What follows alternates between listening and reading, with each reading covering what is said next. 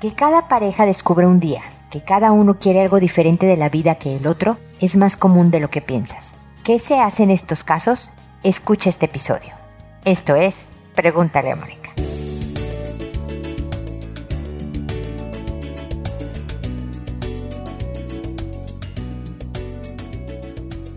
Bienvenidos amigos una vez más a Pregúntale a Mónica. Soy Mónica Bulnes de Lara, como siempre, feliz de encontrarme con ustedes en este espacio que despide el año. Este es el último episodio del 2023. Una vez más, feliz, como empieza el programa, de haber completado otro año con ustedes. Fíjense que me he enterado, siempre he dicho que Pregúntale a Mónica se escucha en más de 20 países, pues estoy equivocada. Ahora ya somos 32 los países que se suman a Pregúntale a Mónica y estoy sumamente agradecida. Por favor, corran la voz, lo que quiero es transmitir un mensaje. Quisiera que todos incrementáramos nuestra inteligencia emocional, porque esa es la importante, es la que nos va a permitir hacernos de una vida mejor. Y por eso hablo de todos estos temas. Pero acuérdense que el título del que hablo, porque ayer platicando con algunas gente surgió este tema, no necesariamente solo incluye el tema del que hablo. Por ejemplo, hoy vamos a hablar de cómo la pareja quiere diferentes cosas. Ahorita hablo de eso.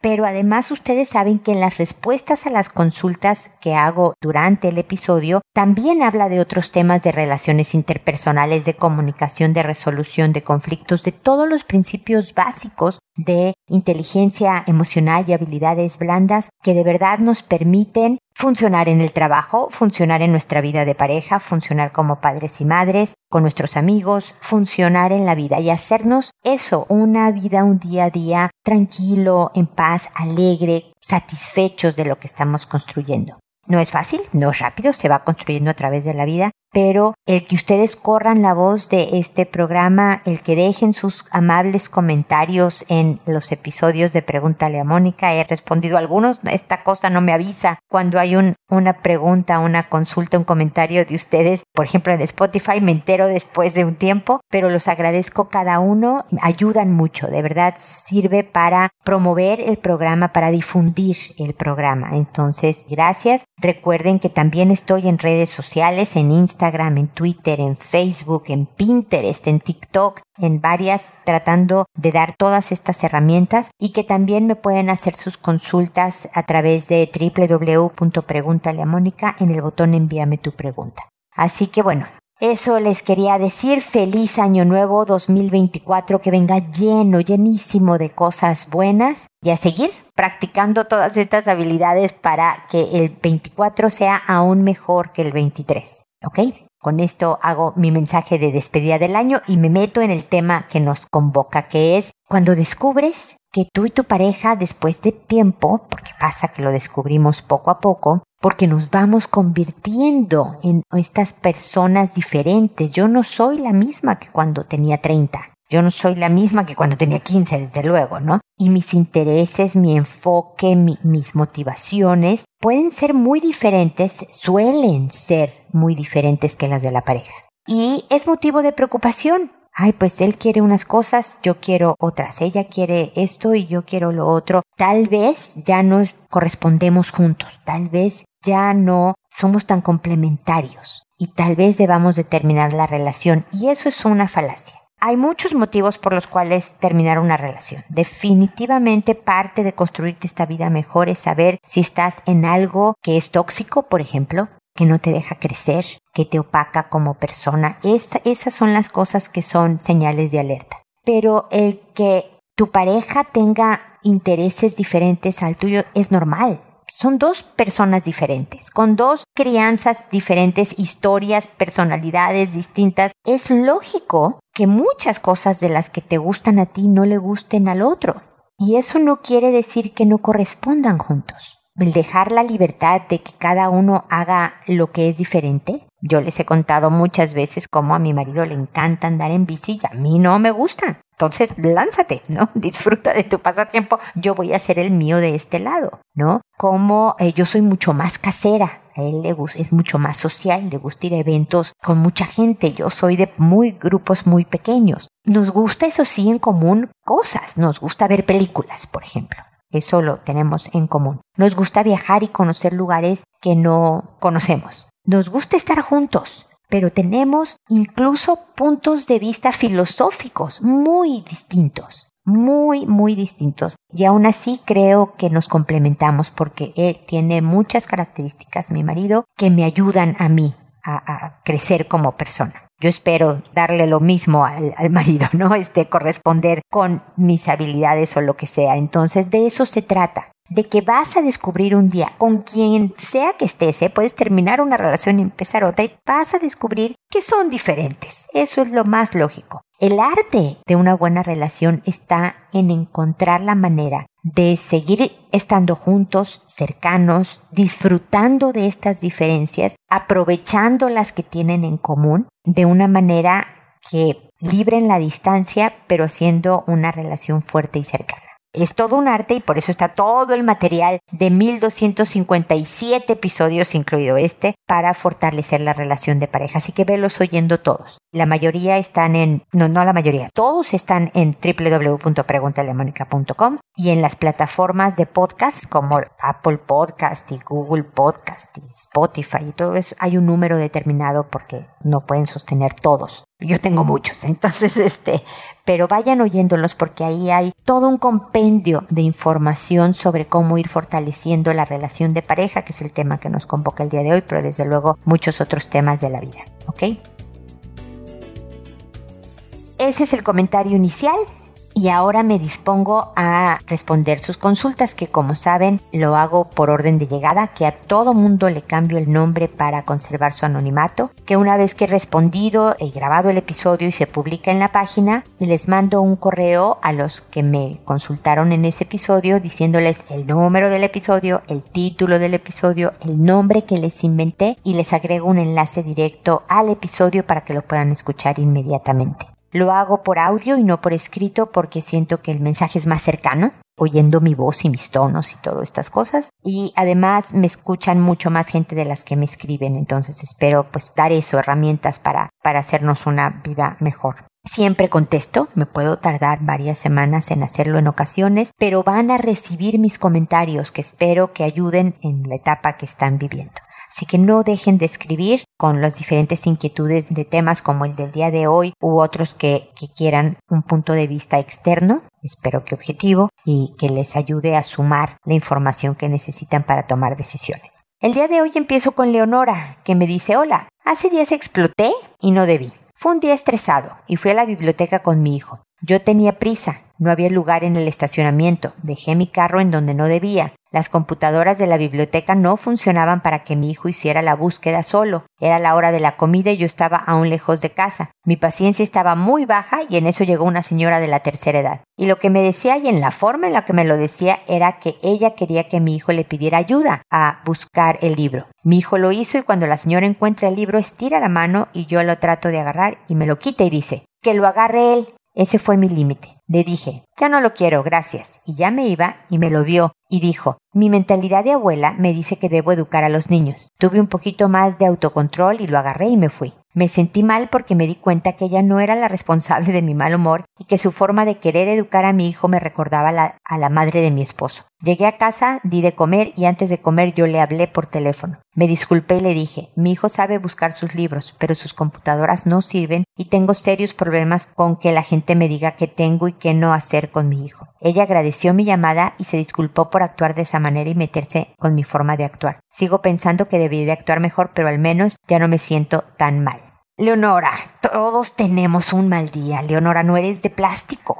No, no es, nadie es tan perfecto que no hay días en que todo sale mal, como dices tú, ¿no? La computadora no funciona, dejaste el coche en un mal lugar, tenías hambre, se mete una señora en la forma en que tú estás manejando el asunto. Sí, se junta, es como la tormenta perfecta, ¿no? Se juntan varios elementos que nada más te hacen explotar. Pero habla de la fortaleza de tu carácter, el que lo reconozcas, y digas, no, pues ella, qué culpa, ¿no? Yo nada más estaba de malas. Y que no te conformes con reconocer tu falta, sino que repares el daño. El haberle llamado es reparar el daño y esas son las verdaderas disculpas. El decir solo perdón o el solo pensar, híjole, qué mal hice, qué mal me siento y hasta ahí de llegar, no habla de una disculpa completa. Verdaderamente uno se disculpa cuando reparas el daño, cuando tratas de hacer por el otro algo que alivie un poco su malestar, porque seguramente la señora también se quedó como muy inquieta, ¿no? Por el mal momento. Entonces, cerraste excelentemente. ¿Qué te puedo yo decir, Leonora? Todo bien. Yo estoy segura de que estás educando a tu hijo a ser independiente, no es que tú cargues el libro, es que el niño no pueda cargar su libro o hacerse cargo de sus temas, así es una edad apropiada para hacerlo. Así que gracias por compartir tu mensaje porque, número uno, eso nos hace humanos. El otro día hablaba con una persona que tenía agotamiento laboral burnout, que le llaman en, muchas partes, ¿no? Estaba con burnout y agotada y como enferma y desmotivada y bla, bla, bla. Y entonces parte de lo que hay que hacer desde luego es ir al doctor para ver si hay problemas fisiológicos. En el tema en general está bien si necesita un refuerzo de ciertos medicamentos, pero está bien. Pero esta persona no quería que se hablara de que ella estaba así. Y yo sí le dije, hijo, ojalá sí lo pusiera sobre la mesa. Son temas que no nos encanta reconocer de que, mira, me agoté, me agoté y ya no aguanté más y estoy así, sin motivación y cansada y sintiéndome medio enferma y tristeando por la vida porque hace que uno no se sienta solo y eso lo hiciste el día de hoy, Leonora. Hoy nos dejaste ver que todos somos humanos, que podemos de repente ir cortando cabezas por la vida porque estamos de malas sin que nadie tenga la culpa, pero también la grandeza de decir, la regué, ¿no? Me equivoqué, estoy diciendo muy en mexicano. Y además llamarle al otro, que siempre nos cuesta dar la cara, ¿no? Y decir, sí, fíjate que fui yo la que no fui nada amable contigo. Así que excelente tu mensaje del día de hoy. Muchísimas gracias y espero que sean menos los días que andes de malas y que las cosas funcionen bien. Espero, siempre lo digo, que sigamos en contacto.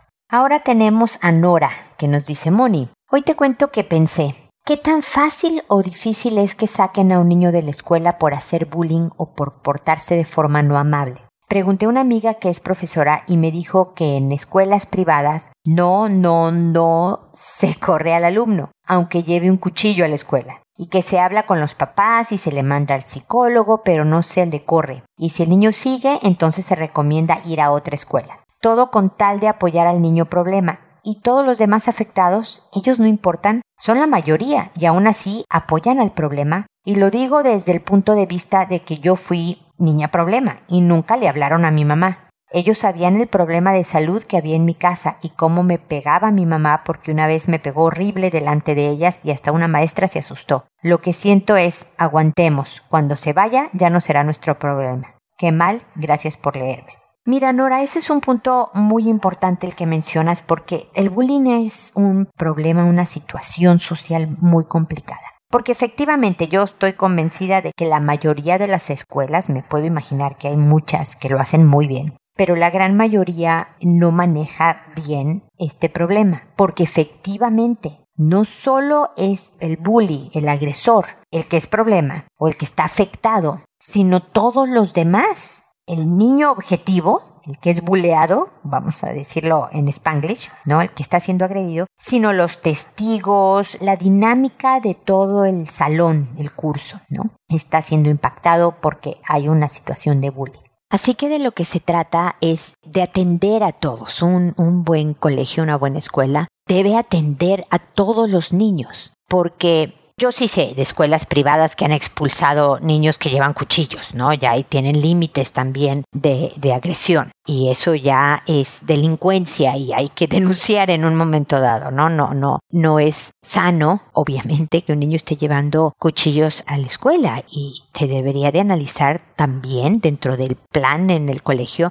lo que está sucediendo en la casa. Porque lo he dicho en otras ocasiones, Nora, no sé si me has escuchado, que un niño agresor, un niño que hace bullying, es un niño en problemas también y tenemos que ver si es algo en que se puede ayudar o definitivamente es un caso en, como dices tú, se le invita a los papás del niño a cambiar a los niños de colegio porque este en particular no le está funcionando. Pero hay que atender al agredido, a los demás niños del curso, hablar con todos los papás del curso para tenerlos conscientes de la situación porque incluso como te decía, los testigos que no están haciendo bullying ni les están agrediendo a ellos, también hay un nivel de ansiedad alto y se necesita crear conciencia que quedarse callado es parte de participar dentro de una situación de bullying, el no denunciarlo. Entonces, es como que tú estás viendo en la calle muy lejos un asalto, no te están asaltando a ti, a ti no te están, y no le hablaras tú a la policía de que, oiga, estoy viendo un asalto, ¿no? Les tiene una pistola una persona con otra y le están dando todas sus propiedades. O sea,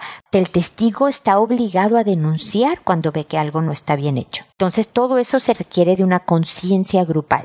Así que como ves, Nora se dice más fácil de lo que se hace, es complicado y por eso falla muchas veces en los sistemas escolares. Los papás en casa también gracias a que la escuela les avisa de esta situación, les avisa de cómo lo están manejando ellos y demás, necesitan tener todo un trabajo estratégico en casa, para los que son testigos, para el que es agredido y para el que es el agresor y hay que ayudar, ojalá los, los colegios lo hagan más, a los papás a entrenarse en cómo ayudar a cada tipo de niño, ¿no? Ah, yo en la casa tengo un testigo, ¿no? Sé que se está haciendo bullying en el colegio, a otros niños, no al mío. ¿Cómo manejo esto? ¿Cómo lo educo? ¿Cómo lo fortalezco también como persona y demás, ¿no? Y cómo lo hago consciente de la denuncia. Ah, no, el mío es el buleado, el mío es el que le están agrediendo. ¿Qué tengo que hacer? Lo he hablado en otras ocasiones, cómo fortalezco su carácter para que pueda manejar el bullying de una manera que lo termine, ¿no? Y que le afecte de la forma más mínima, porque después, incluso aunque el agresor se cambiara de escuela, ese niño agredido puede quedar marcado de alguna manera en su personalidad para el futuro. Entonces, cómo detectarlo, cómo ayudarle y demás. Y desde luego al agresor, qué está pasando, encontrar la raíz del problema, hacerlo consciente, empezar a enseñarle a manejar y a expresar mejor sus sentimientos y a desahogarlos de una manera sana. No, es un proyecto largo pero qué bueno nuevamente que se saquen estos temas en la mesa, sobre la mesa, se hable de esto, porque es algo que todos tenemos que participar padres, hijos y todo el sistema escolar. Entonces, entre más se hable y se haga conciencia, es mejor, sobre todo para los niños, que lo que buscan o lo que necesitan es ser criados de una manera que sean adultos fuertes, íntegros y, como siempre digo, ¿verdad? Capaces de construirse un buen destino. Gracias, Nora, por tu mensaje y espero que sigamos en contacto. Y espero también amigos que nos volvamos a encontrar en un episodio más de Pregúntale a Mónica el año que entra. Pásenla muy bien y nos escuchamos el próximo viernes. Y recuerden, siempre decidan ser amables. Hasta pronto.